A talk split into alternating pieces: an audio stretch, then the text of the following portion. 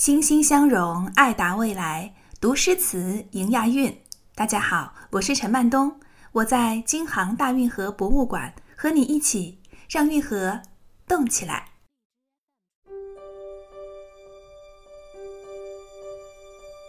马术，钱塘苏小歌，南朝鲍令辉。妾乘游碧车。郎骑青骢马，何处结同心？西陵松柏下。苏小小，南齐时钱塘名妓，才空拭泪，貌绝青楼。如今他的墓就在西湖边，任人凭吊。千百年来，人们流传吟诵的，就是他那一片痴情。苏小小十五岁时，父母双双谢世，他变卖家产，带着乳母贾谊移居到杭州城西西泠桥畔，住在松柏林中的小楼里，尽情享受西湖的山水。而他的身后总是有许多风流倜傥的少年，但是，让他倾心的意中人，却寥寥无几。终于，苏小小碰到了俊美的公子阮玉，两人一见倾心。但阮老爷却坚决反对。阮玉最终忧郁的离开了他，爱情随青葱马绝尘而去。西湖边，又有人看见了那乘幽碧轻车。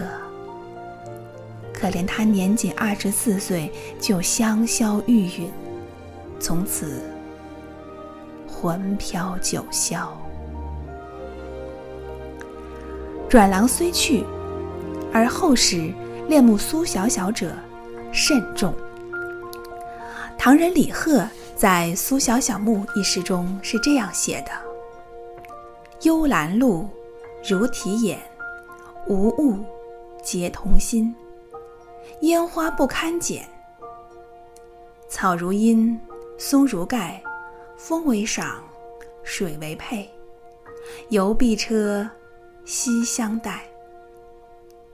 冷翠竹，劳光彩，西陵下，风吹雨。南宋康与之写下《长相思》。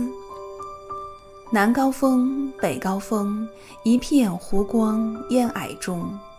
春来愁纱浓，郎意浓，妾意浓。游碧车轻，郎马匆。相逢九里松。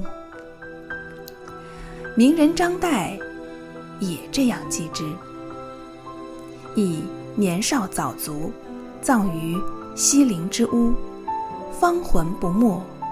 往往花间出现，一众骑马的少年就这样翩翩而来，也算不负西湖边的一点香魂。以此类比马术，那是古代中国很重要的体育运动，甚而至于是一项基本技能。儒家讲究的六艺：礼、乐、射、御、书、数。其中，御就是指马术，是君子不可缺少的基本技能和修养。在一九零零年巴黎第二届奥运会上，马术场地障碍赛成为正式比赛项目。在一九八二年新德里第九届亚运会上，马术成为正式比赛项目。亚运会马术比赛项目分为盛装舞步、场地障碍赛和三项赛，每个项目又分为个人赛和团体赛。今天马上的少年郎，又会在西泠桥遇见谁呢？